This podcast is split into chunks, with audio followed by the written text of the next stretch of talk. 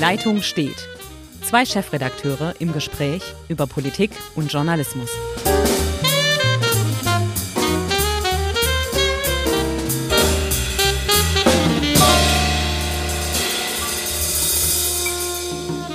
Hallo, liebe Zuhörerinnen und Zuhörer. Es ist wieder soweit, die Leitung steht und sie steht zum letzten Mal in diesem Jahr.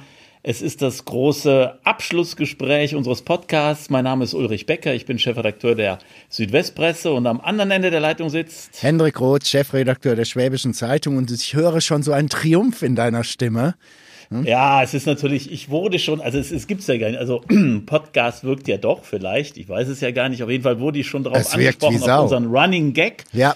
Und ich habe hier in der Redaktion schon zugeben müssen, äh, ich sag mal so, um den, um den Parteitag, also das war ja, glaube der 6. Dezember, wenn ich mich recht erinnere. Äh, wie, du Dezember. redest gerade von unseren aufrechten Sozialdemokraten. Ja, von den aufrechten, Entschuldigung, genau. Also ja. um das den Zuhörern zu erklären, also den aufrechten Sozialdemokraten, die in einem denkwürdigen Parteitag dann Norbert Walter Borjans und Saskia Esken gemäß des äh, Mitgliederentscheids auf den Thron gehoben haben, auf den SPD-Thron. In diesen Tagen dachte ich, oh, die Flasche Wein ist verloren, aber dann dann kam Kevin und sagte, ach komm, es ist ja alles nicht so schlimm und wir bleiben vielleicht doch in der Koalition und man muss ja erstmal verhandeln.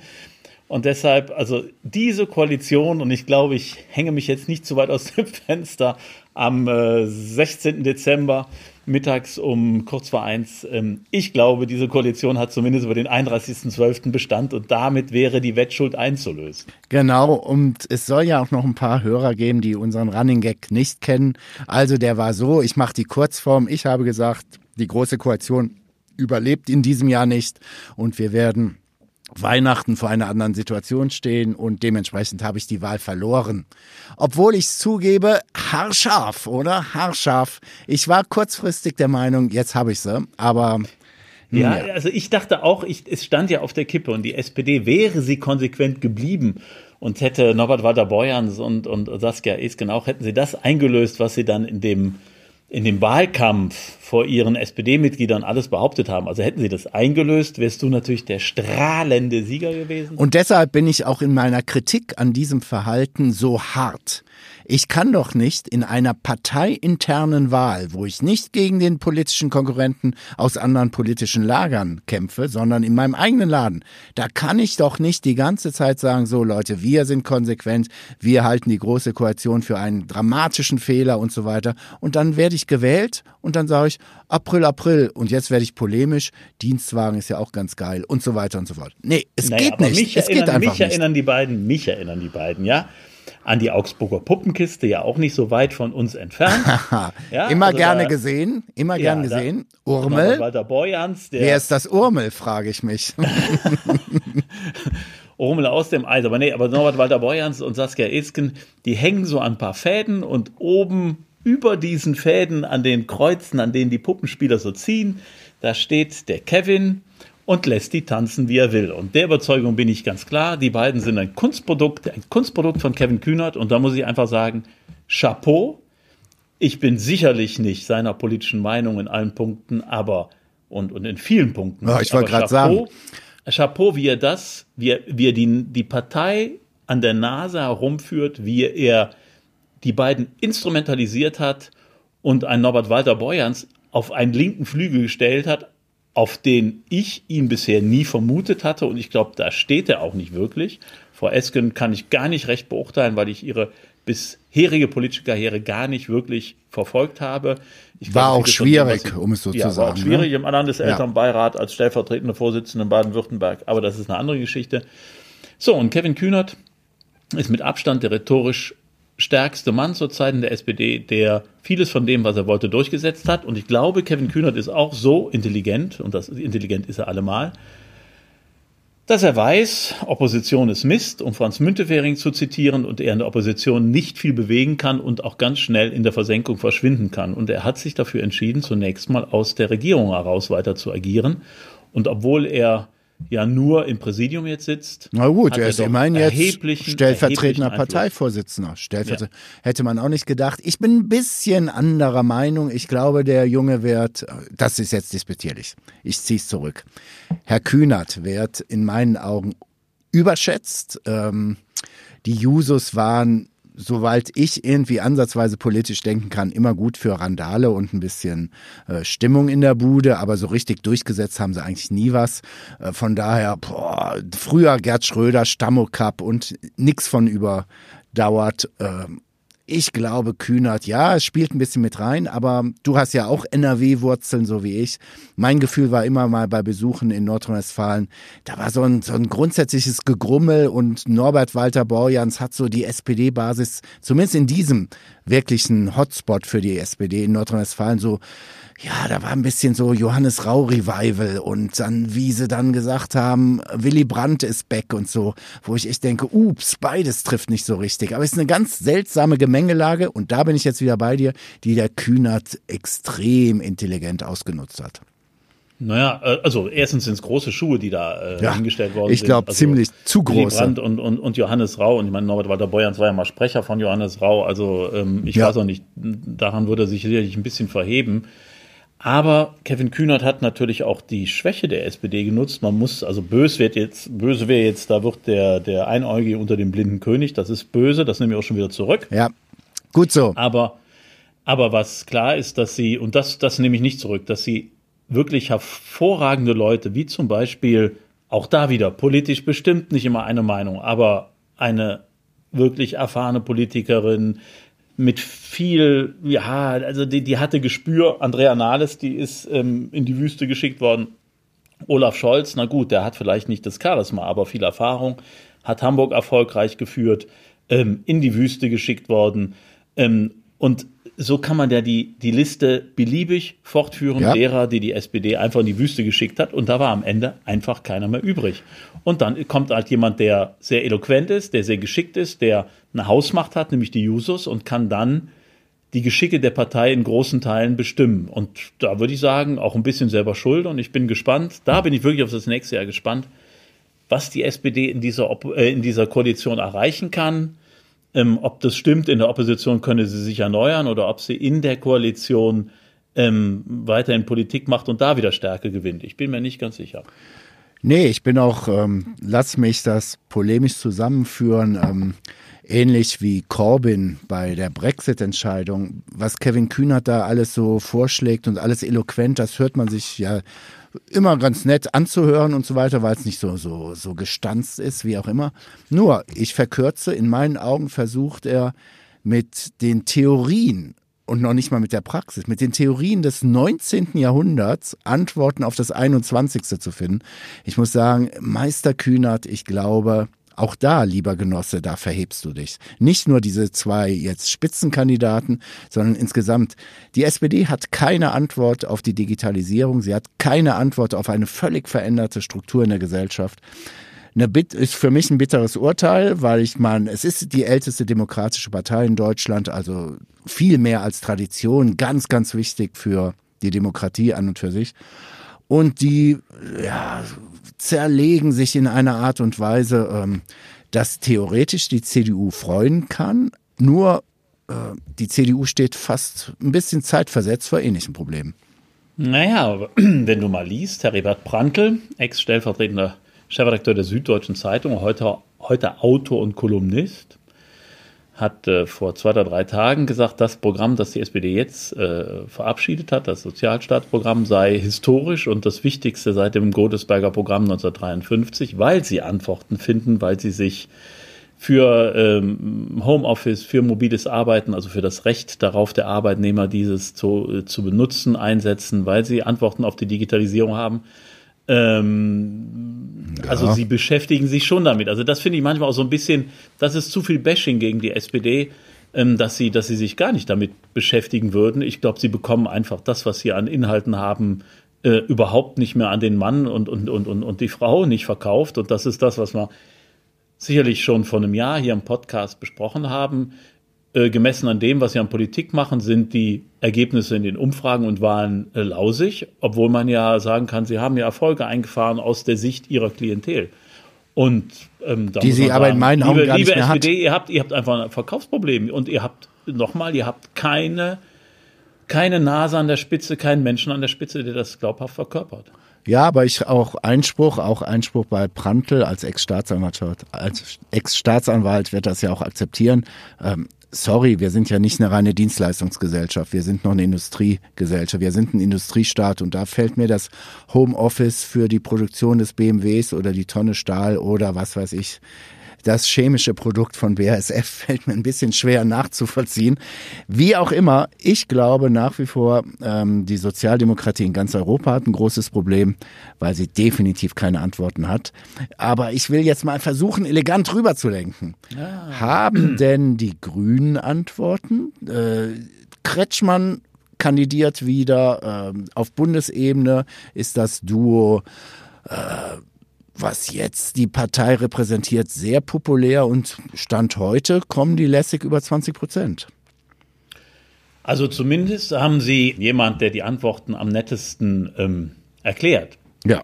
Und das heißt, äh, ähm, der, der heilige Robert, der ja übers Wasser laufen kann. Ich finde, er verschwor, er ist ein wenig schwurbelig. Und, und, die schlaue Annalena, die ich genau. wirklich, äh, Annalena Baerbock, die wirklich eine ganz tolle Rolle spielt. Aber, und das muss man auch sagen, sie haben natürlich Antworten auf die Fragen, die jetzt gestellt werden. Was will ich damit sagen? Dieses Jahr, wenn wir auch jetzt heute so ein bisschen zurückblicken auf 2019, hat natürlich einen Höhepunkt äh, in der ökologischen Bewegung mit, mit, dieser, mit dieser Massenbewegung äh, Friday for Futures äh, ähm, äh, äh, gebracht. Und diese, diese, diese Welle, die sie nach oben gespült hat, die ist natürlich ein Stück weit vergleichbar auch mit dem, was äh, äh, in Fukushima passiert ist vor acht Jahren. Sie hat natürlich im Moment Konjunktur, diese grüne Bewegung. Und die Frage ist, wie nachhaltig ist das? Welche Antworten haben Sie dann auch auf die neue Arbeitswelt? Welche Antworten haben Sie auf Digitalisierung? Welche Antworten haben Sie auf gesellschaftspolitische Probleme, die uns in diesem Land wirklich erfassen, weil eine gewisse Schere zwischen reich und arm, gebildet, ungebildet, ähm, äh, entsteht. Und da sage ich mal, na ja, also ob sie da so viel weiter sind als die anderen Parteien, das wage ich noch zu bezweifeln. Die Grünen hatten dieses Jahr Konjunktur und mal sehen, wie weit die Konjunktur trägt. Da bin ich bei dir und es ist auch eine Frage mittlerweile fast einer gewissen Beliebigkeit, denn ähm, die Grünen werden nun nicht die absolute Mehrheit holen. Und wenn man dann so mit manchen spricht, wenn man in Baden-Württemberg mit Grünen spricht, dann ist natürlich ganz klar eine Koalition mit der Union angestrebt. Ähm, wenn man mit Grünen im Bund spricht oder in anderen Bundesländern, dann wird ein bisschen geträumt von Rot-Rot-Grün. Ich habe letztens was gehört sogar von einer äh, Ampelkoalition. Also man ist auch bereit, nochmal wieder sich mit der FDP zusammenzusetzen. Ähm, und dann trotzdem, trotz dieser wechselnden Koalitions, potenziellen Koalitionspartner, dann klar zu sagen, was man will. Es wird schon, es wird auch eine ganze Spur schwieriger, denke ich mal, im nächsten Jahr für die Grünen. Ähm, und ein kleines Indiz ist doch auch die Tatsache, dass Kretschmann so früh gesagt hat, ich kandidiere wieder. Er will mit diesem Bonus des Übervaters von Baden-Württemberg, der ja auch mal als Bundespräsident gehandelt wurde. Die Grünen brauchen diesen Kretschmann, um wirklich erfolgreich eine Wahl zu, ja, zu gewinnen in diesem Fall. Ja, das glaube ich auch. Also ohne Kretschmann ist die baden-württembergische äh, Grüne Partei sicherlich zwischen 5 und 10 Prozent in Anführung weniger wert, also würde sie weniger erreichen. Da bin ich, da bin ich vollkommen bei dir.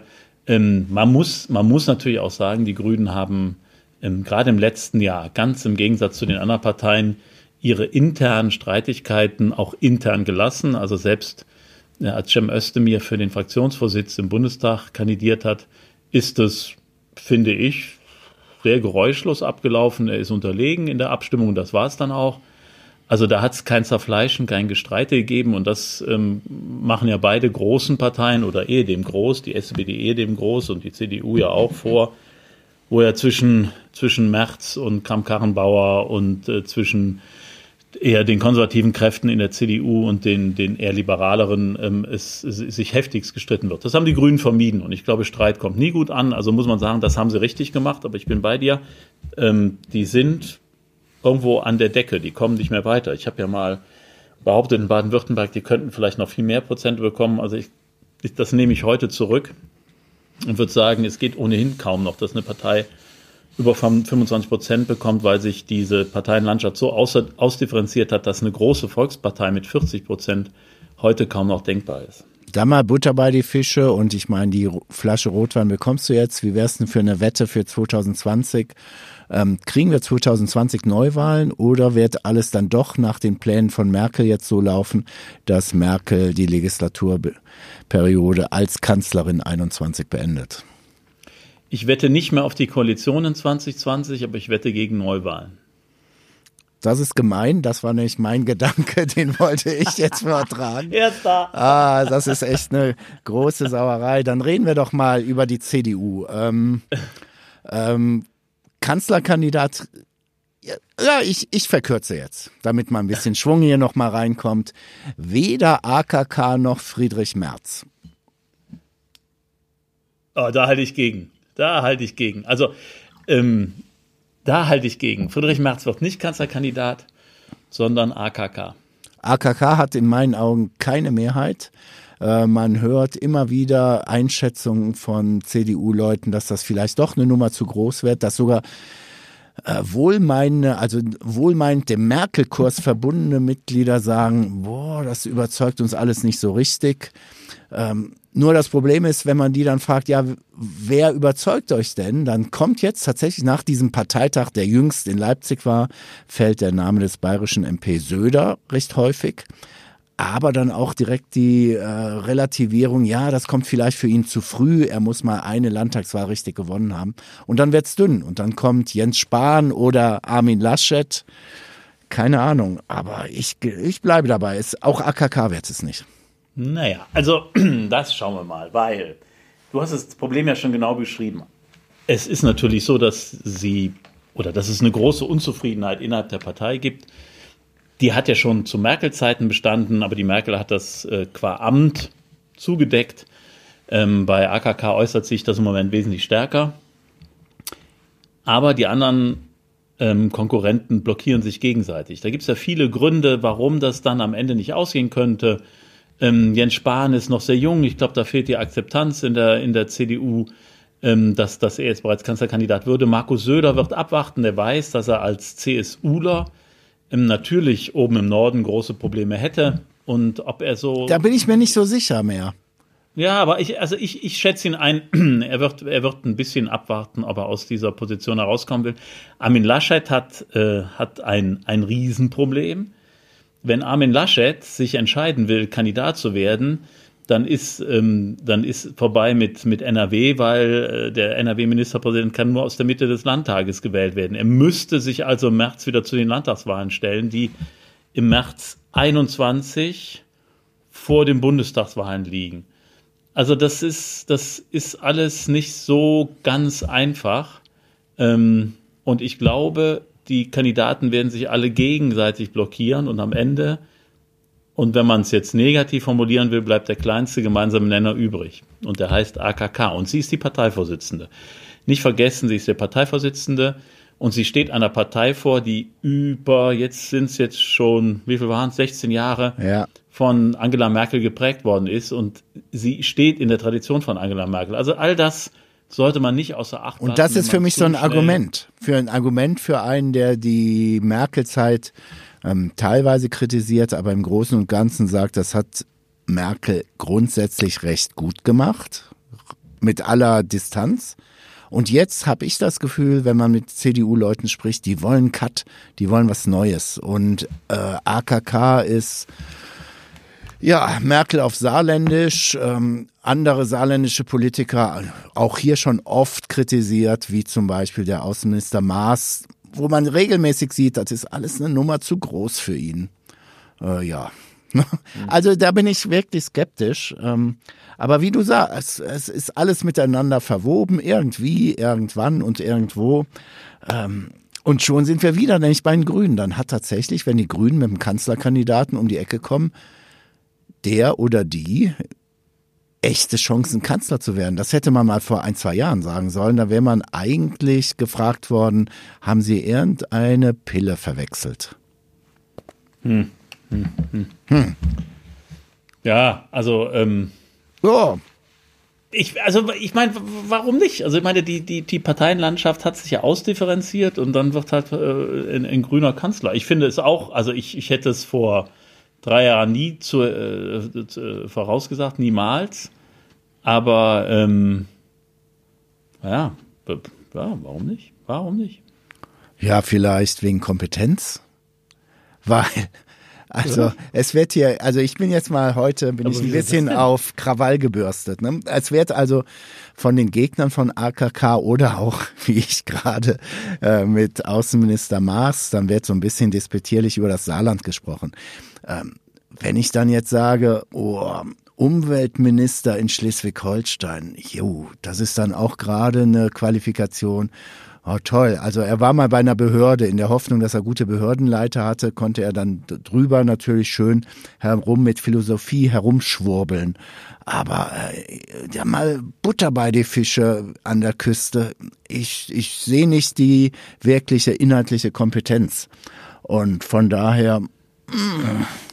Ja. Naja, na, na, na, na, na, na, na, na. Also die äh, mächtigste Frau der Welt war äh, gerade mal Umweltministerin und kam dann vorher aus, äh, aus der DDR und hatte damit Politik noch nicht viel am Hut und ist trotzdem eine, äh, wie ich finde, eine der erfolgreichsten äh, Regierungschefinnen ähm, der Welt, kann man sagen. Äh, in, in, nein, in, in, in der bundesrepublikanischen ja, Geschichte. Ja, aber auch geworden. der Welt tatsächlich. Also ja. der, der Erfahrungswert, also wenn man den immer nehmen würde, ähm, dann wäre der auch nicht besonders groß. Also, äh, also, das finde ich, mhm. also, nee, da, da, ja, also. Ja. Wir meine, stammeln das, heute, wir stammeln heute. Was wird der Hörer sich denken?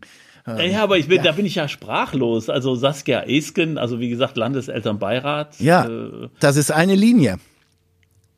Ja, aber ich meine, muss einer erst mal drei, Jahr, drei Jahrzehnte in der Opposition gesessen haben, äh, bevor er dann ähm, gewählt werden kann, oder muss er fünf Ministerien durchlaufen haben, bevor er gewählt werden kann? Das ist ja alles wünschenswert, vielleicht, aber ähm, irgendwie auch ähm, unrealistisch. Also das, das ähm, also es gibt ja dann doch recht erfolgreiche Quereinsteiger, die politisch für Furore sorgen. Also da, da würde ich erstmal sagen, Gott sei Dank gibt es mal wieder Quereinsteiger, die nicht aus diesem politischen Apparat kommen, die sich mal trauen, vielleicht ein bisschen quer zu denken, die einen anderen Hintergrund haben, statt halt in dieser, in dieser politischen Welt groß geworden zu sein. Aber die politische Welt birgt doch schon für eine gewisse Kenntnis, wie bewege ich mich, was muss ich beachten und so weiter.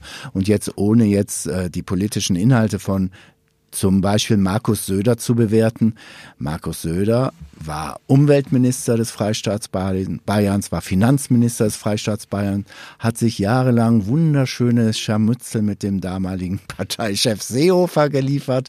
Also eine gewisse politische Erfahrung und Machertum sollte man schon haben.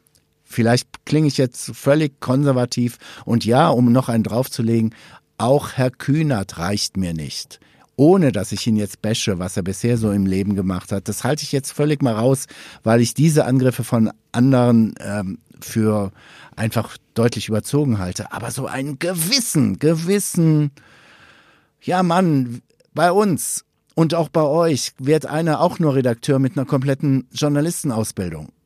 Und woanders werde ich auch nur Meister, wenn ich das und dieses gemacht habe. Oder ich werde da und da Richter mit einem fertigen Studium für das und wieso soll das nicht auch, wieso, also ich, ich will die Leute gar nicht jetzt persönlich da niedermachen. Ich sag nur, ein bisschen mehr, mehr Substanz. Nennen wir es einfach Substanz, hätte ich ganz gerne.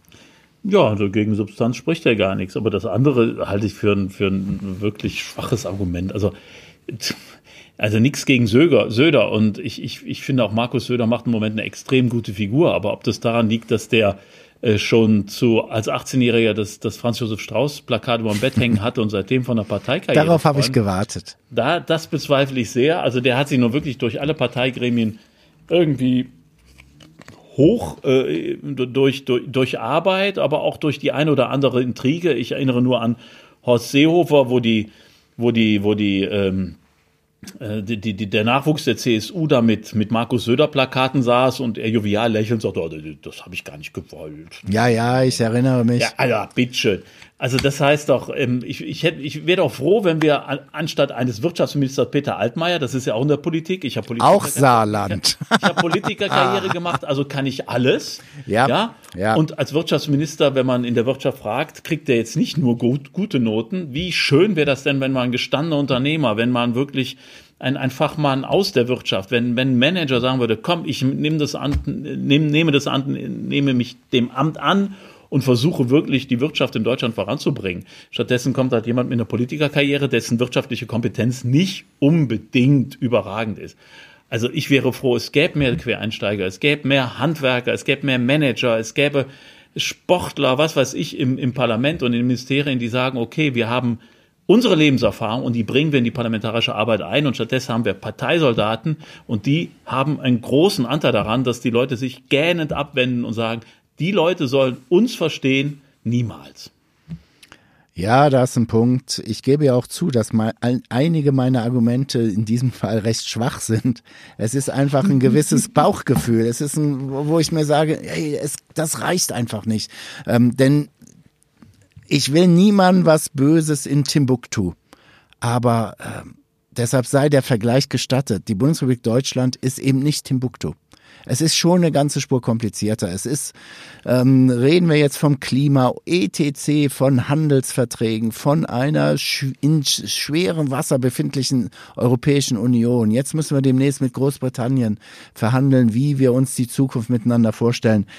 Oh, ich hätte dann schon doch mal ein bisschen mehr Substanz. Ich weiß, ähm, es ist unfair, aber nichtsdestotrotz, es ist.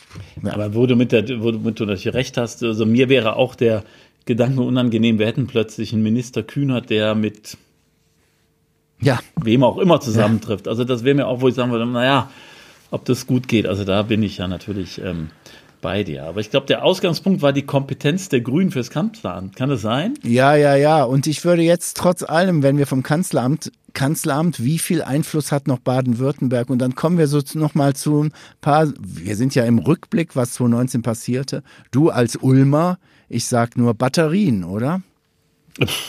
Ja gut, das ist natürlich, das ist ein ganz schlimmes äh, Kapitel.